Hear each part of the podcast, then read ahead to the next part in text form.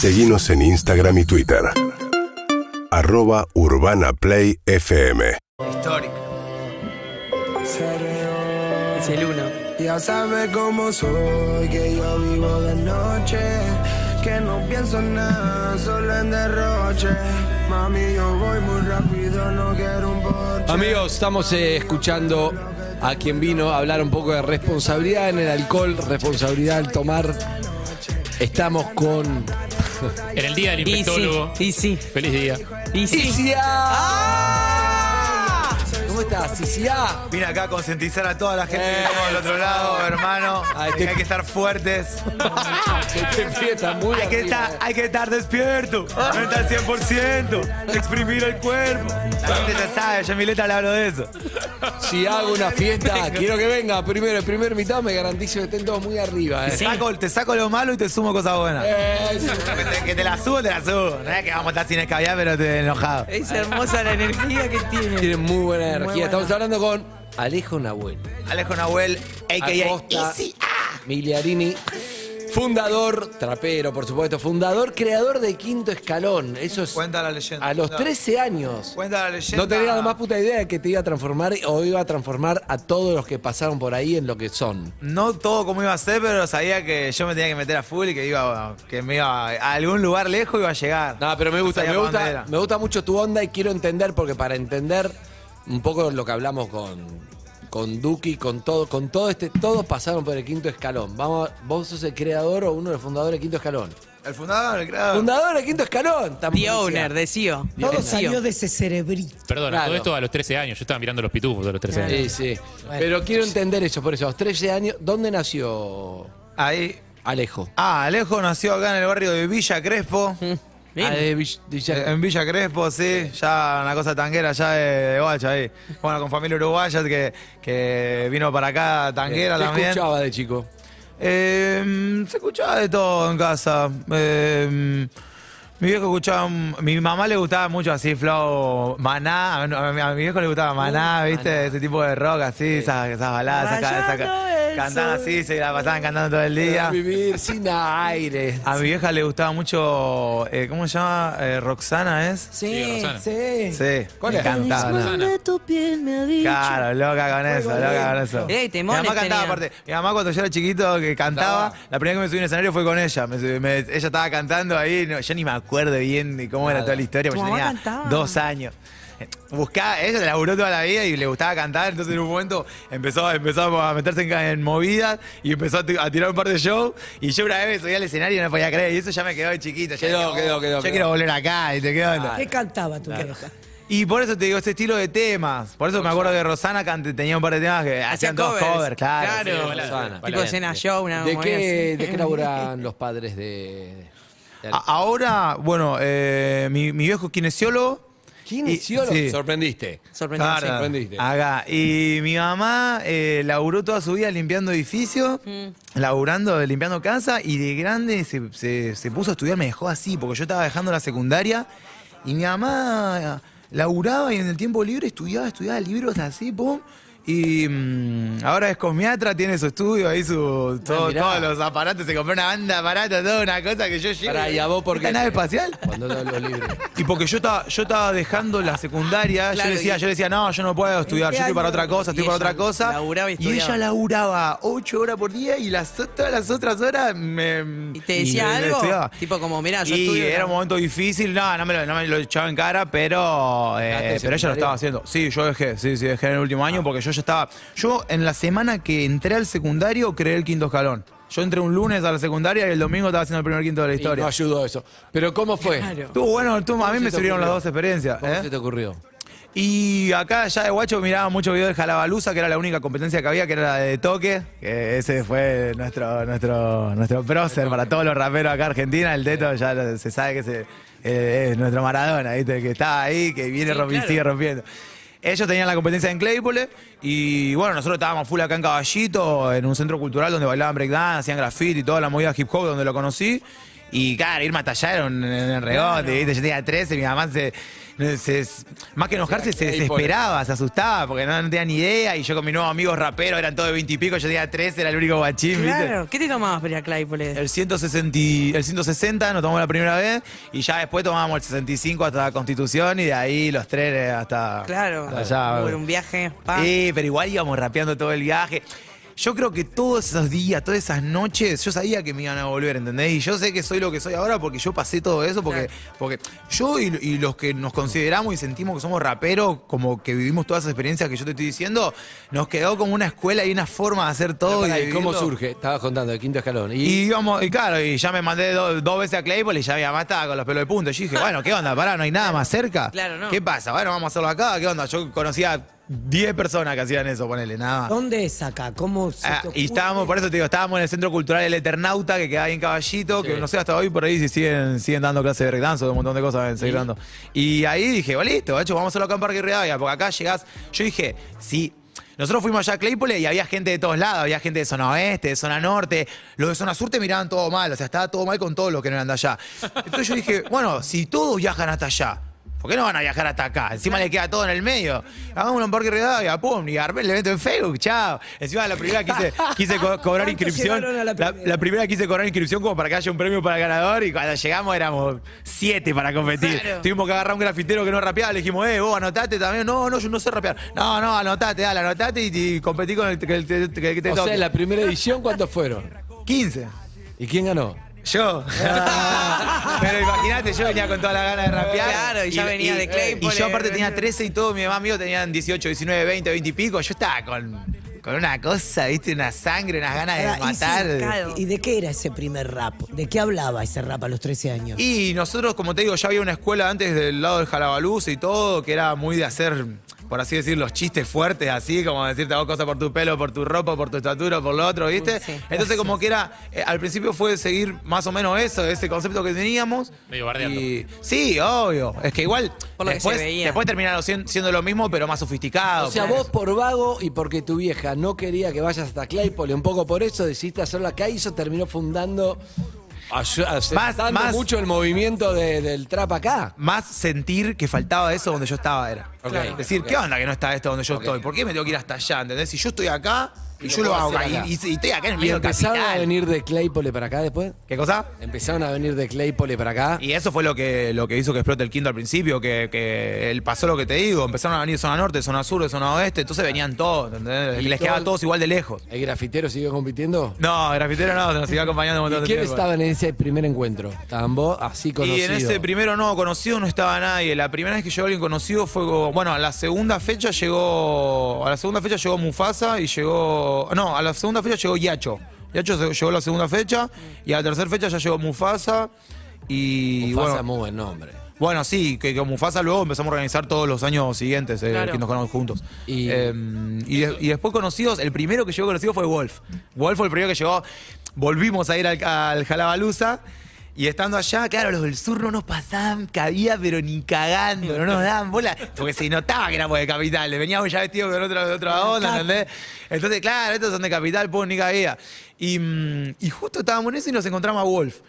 Y Yacho lo conocía porque se habían encontrado en un corso rapeando una vuelta y le dice, che, estamos armando una competencia en caballito, le dice Yacho.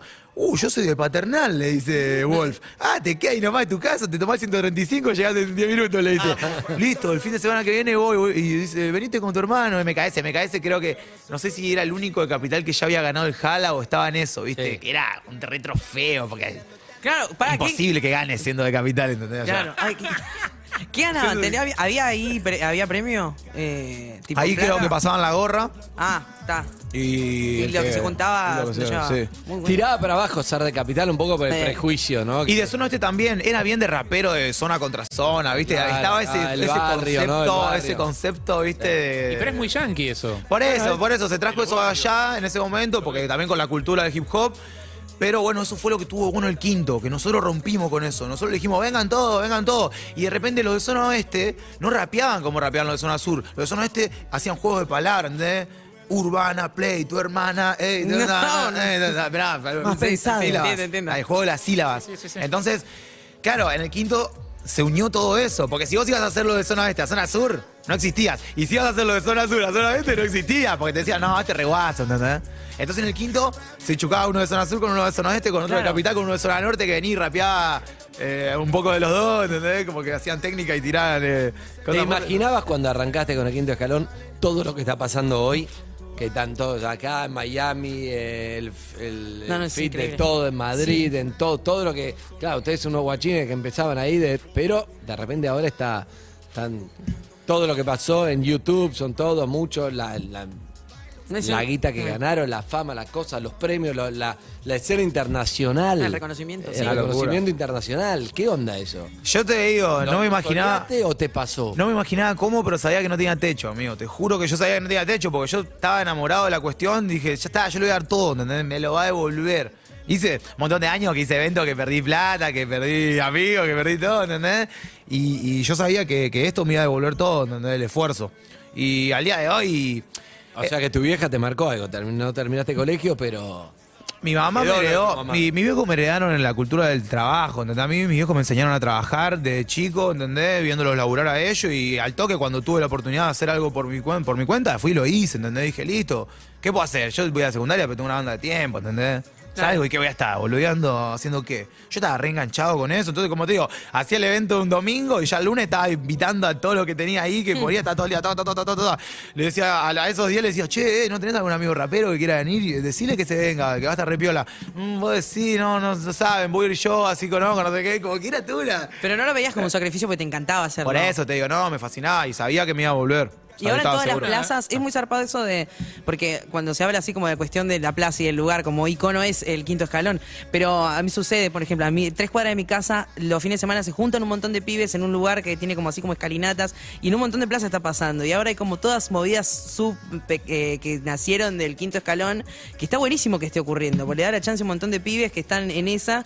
No sé, quizás vos no tenías tantos referentes en ese momento como hay ahora, ¿entendés? Claro, no, sí, es que hubo un momento más o menos, el quinto arrancó en 2012 y en 2014, 2015 hubo un boom muy fuerte que en todos los barrios había competencia. Claro. Entonces, el martes tenías una en Wilde, el miércoles otra en Quilme, el jueves otra en Verazatei, así, y eso en zona sur. Sí. En zona oeste lo mismo. El lunes tenías allá en Morón, el, el sábado en Moreno, el más, así, ¿entendés? Y, esa, y eso se mantuvo después.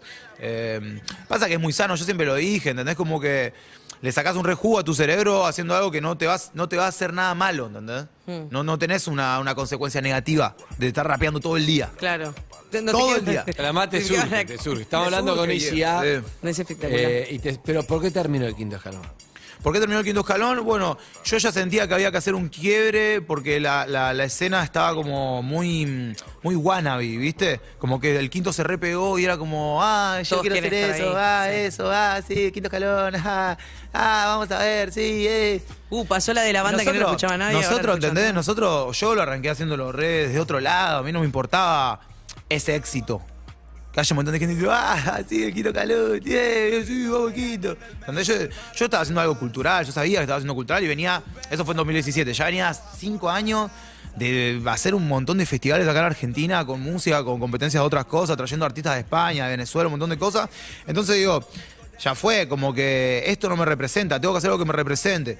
Y yo ya venía hace un año haciendo música. Duco también hace un año que había empezado a hacer música y ahí él y yo estábamos medio en la misma y nos pusimos espalda con espalda y yo por mi parte ya sabía que el quinto no iba más y, y él sabía que queríamos hacer música y chao, Chao. Nos pusimos a hacer esa. Así ¿viste? como hacen, los los escuché varias veces hacer como esa diferencia entre eh, el freestyle o lo que hacían en los las competencias y hacer música. Como que hay un momento en el que es como empezar a hacer otra cosa. ¿Qué, Sí. es esa barrera? Sí, sí, de hecho, es que el problema es que si vos estás acostumbrado solo a competir, estás acostumbrado a tener algo, algo enfrente a decirle eh, debilidades. Claro, una persona con la cual En- enfrentarte Claro, constantemente. En la música es al revés. Vos te enfrentás con vos y tenés, que Tenés ver que tus pelar. debilidades para sacar afuera lo mejor de vos. Entonces, claro, cuando vos estás acostumbrado a putear a alguien, a putear a alguien, te pones en un estudio, te pones en una, una pista y vos tenés que contar algo de tu vida y de tratar de explayarte de una manera linda o, o- o que, que te sirva.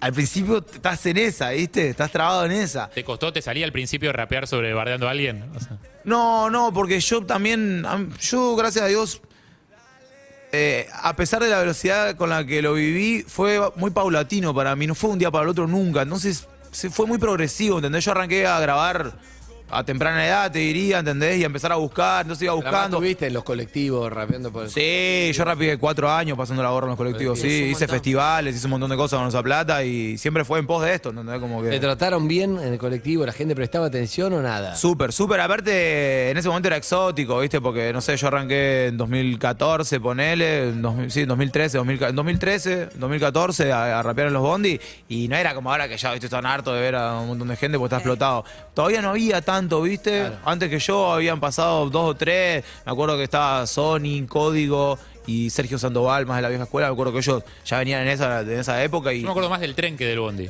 yo rapeé en todo. Tren, Pero pará. bondi, subte, las tres hice todas. Depende de la temporada. Una me clavaba en el metrobús, otra me clavaba en línea del subte, otra me clavaba en línea C. Eh, pa- subte. ¿Parlantito o a capela? Eh, beatbox y un rapero. Y ¿Cómo yo a es veces tiraba beatbox y a veces rapeaba. ¿Cómo es beatbox? Tirate un parte de, eh, a ver cómo salía. Quiero, Qué quiero difícil, boludo, se imaginarme. hidratando. Ah, boludo. Pero rapeábamos, acordé.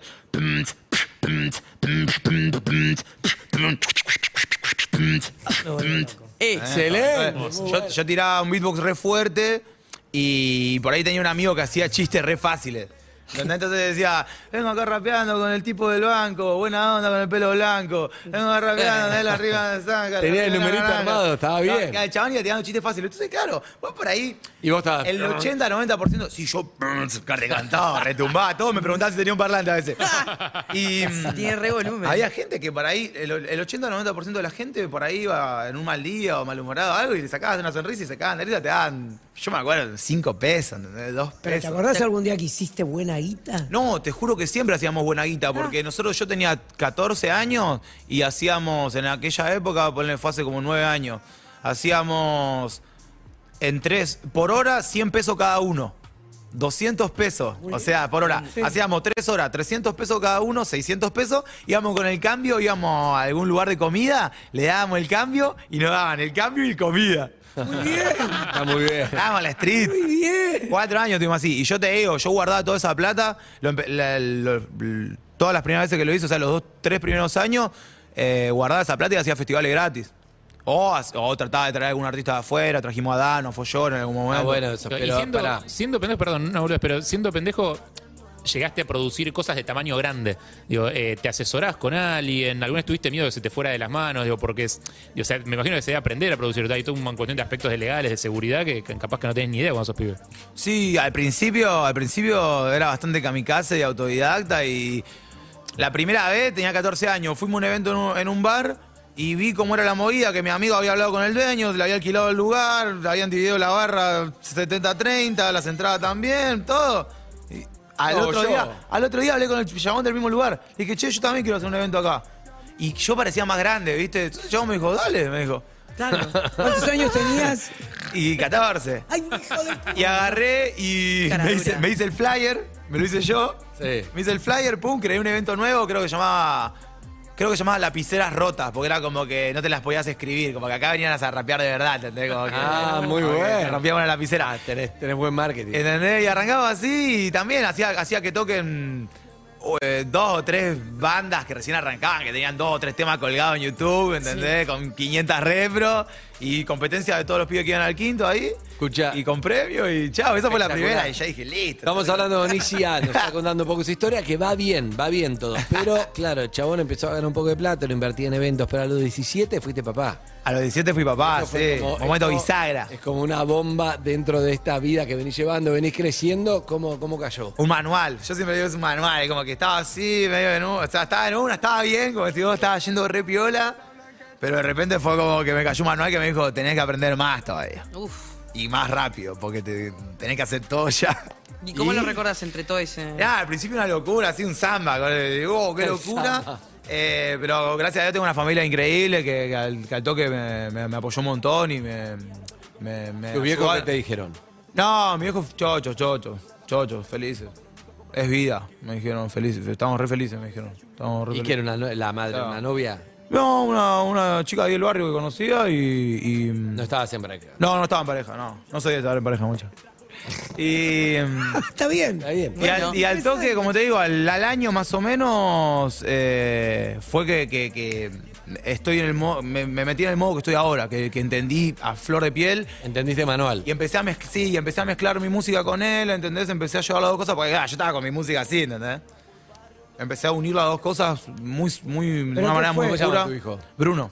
Y Bruno se, no se ¿Cómo habla, de de Bruno. Bruno? No se habla de Bruno. Ah, tiran y, esa. y escucha. Y, Pará, y po- se unió a la música porque eh, está cantando, está rapeando. No, no, no, yo lo, yo pude unir las dos cosas, ¿entendés? En mi, en mi, en mi vida y, y- y Abrazar disfrutar las dos cosas. Claro, abrazar las dos cosas, ¿entendés? Y bueno, no, él se sabe todos mis temas, él dice que ya va a ser, can- que va a ser cantante, todo, ya tiene toda la perinola en la casa. Pero la, ya rapea, es un, es un, ¿Sí? es un, ¿Cuánto un tiene? cloncito mío, seis años tiene. Claro. Eh, entonces, no, como te digo, fue un manual que me resirvió y la verdad que una banda de. Como que fue un nitro. Eh, Cuando lo entendí fue como. Uy, adelanté un montón de Pero ¿qué fue información. disparador? ¿Qué fue lo que te disparó a, a- a eso? ¿Aceptar a Bruno? A... Para mí lo que te digo, conectarlo con la música, conectarlo con la música, no verlo como cosas distintas, como no sentir, eh, no, que porque si, si tengo un hijo no voy a poder hacer música o que para hacer música no tengo que tener un hijo, ¿entendés? Che, Y que no, espectacular. yo tengo estas dos cosas, Y con estas dos cosas tengo que hacer mi... tengo que disfrutarla y ahí, chao, ahí cambió para siempre, porque ya Bruno yo ya lo llevaba a eventos de chiquitito, ¿entendés? Yo me acuerdo de Brunito que ni hablaba y, y ya llegaba a los lugares y, y- y él ya los que me caían mal, él ya los percibía y los miraba mal. Pero antes que yo los mire, ¿entendés? O le venían a hablar, hola Brunito. Ah, ok. Él ni se acuerda porque tenía un año y medio, dos años, apenas caminaba ni hablaba. Era un ¿entendés? detector de traidores. Y pasa que los niños son. Es que eso también, ¿entendés? También me salvó Está a en el mí, manual también eso, me está salvó en el a mí manual. de hacer muchísimas más locuras de las que hice, ¿entendés? Me, me concientizó un montón de momentos que yo dije, ¿qué onda? Pará. O sea, ¿estoy bien o estoy mal? Te- te- m- me sirvió para replanteármelo en serio, porque uno con uno mismo a veces se miente, ¿viste? ¿Estoy bien o estoy mal? No, estoy bien. Es que pibe tiene 40 años, no, No, tiene no, 23. boludo. Está alargando una data, tiene, Pará, no y a- tiene 23, y tiene a- 40. Entonces, bueno, me llegó ahí Brunito, entonces todo el tiempo es preguntármelo en serio, no me puedo mentir.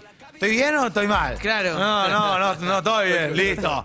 Cambiemos. Y hacer las cositas de manuales de, de Ah, Papu, ah. de tipo llevar a la plaza, que agarre la sortija de A una la película pla- de Disney. A la plaza no pude ir nunca más, no, a la plaza no pude nunca más. A la Claro. plaza Quinto Escalón. no. No, No, a la claro. plaza no, a la plaza no pude nunca más porque No, te- me acuerdo hace un- como cuatro años que, que fue creo que de las últimas veces que fui a la plaza así con él porque eh, Te volvieron me loco. volvió loco y estaba mi mamá, mi mamá también se estresaba por mí porque ella Claro. no, no le, o sea, Pero ¿por qué no, no, no podés caminar por la calle? No, porque por ahí en la plaza está lleno de, de- de chicos, eh, adolescentes o, o Sí, que más escuchan tu niños música. o más niños que se vuelven locos. Entonces yo estoy ahí con Bruno y todo el tiempo está sacándome fotos. Claro. Eh, la del cine la clavamos. eh, pero yo soy, eh, te iba a decir eso, soy un padre distinto. Yo lo traigo a mi lugar y él ve todo eso y él, si hay un rato del pedo, se pone los auriculares y le dice, Baxian, ¿me grabás? No, mentira. No, no, ¿eh? no, no. Me vuelvo loco. Y claro, como jugamos a eso. Yo no juego jueguito, no hago más nada que hacer música, ¿entendés? Y ponerle ropa también. A veces eh, nos hacemos la misma ropa y salimos igual, ¿entendés? A mí me gusta mucho la onda de. Entendiste que tenía que abrazar a él también con la música. Eso, eh, y en Emanuel también me gusta mucho esa onda de. eh, mm, sí, sí, vos no podías transformarte en el. No sé lo que es. eh, hay, hay como. Culturalmente está el, el papá tradicional o lo que sea. Vos dijiste, lo voy a. Le voy a traer a mi mundo y ese es el mejor papá que puede ser, porque él ve pasión, ve Él, laburos. él ve- está chocho, ¿entendés? Él siempre me plantea eso, que es re feliz y que le encanta. Y cada vez que yo lo llevo, ayer fuimos a horas, ponerle a ver ahí donde era y, y, a ver, yo voy a tocar al aire libre, es el estacionamiento, es enorme, pero es un estacionamiento, está lleno de autos, ¿viste? Él estaba chocho, chocho, uh, vas a tocar acá, oh, qué bueno, y yo dónde voy a estar, me decía, No. qué bueno, y tenés como... Entonces, por eso te digo que me re sirvió porque a él también lo nutre. A mi música lo nutre mi hijo, a mi hijo lo nutre mi música, y a mí me nutren los dos, y yo los nutro los dos. ¿Entendés? Entonces, y en ese medio está mi familia, ¿no? Eh, Mi Si viejo, este yo- tiene 23 ahora y parece 40, Bruno, a los 15 No, no, arriba sí, todo. Y es que ahora ya con seis, Ya ¿sabes te- lo que o sea? Te dice cada cosa. pistea, ¿Qué cosa? pistea los ¿Dónde ¿Qué aprendió esto? ¿Qué chichón de piso que me viene a Ya está leyendo el manual que él mismo Sí. trajo. Es que sí, sí, sí, es hermoso. No, me encanta, me encanta. Te- tiene una energía que te levanta o te levanta, Vos ¿eh? no escuchaste cómo arranca el disco. Trap de verdad es lo último, lo sacaste. Ah, ponelo, El ponelo. último 11 del 11. Arranca, Trap de verdad. Entonces el nene me imagino ahí haciendo poco todo re Se sabe podrido. todas, se sabe todas. Todas se saben. Aparte hay un montón de canciones ¿Este ese es? disco. Ah. Soy del lugar que represento, del que canto y cuento. De esto una cara o más que cara, cuerpo. Hay caras más caras con repros compradas. Mi gente me avala, lo suyo no es nada. ¿Qué es música de verdad? Sabía, no pasa nada. No puedo explicar la verdad cuando la verdad es tan clara, su mierda es mala, no se compara. Atrás de verdad. ¿Esto sabe lo que es? Ahí, esto. Atrás de verdad. de verdad. Harry, vos en el medio ahí. Sí, sí, sí, Harry sí, es muy sí, poguero, ¿eh? Sabelo.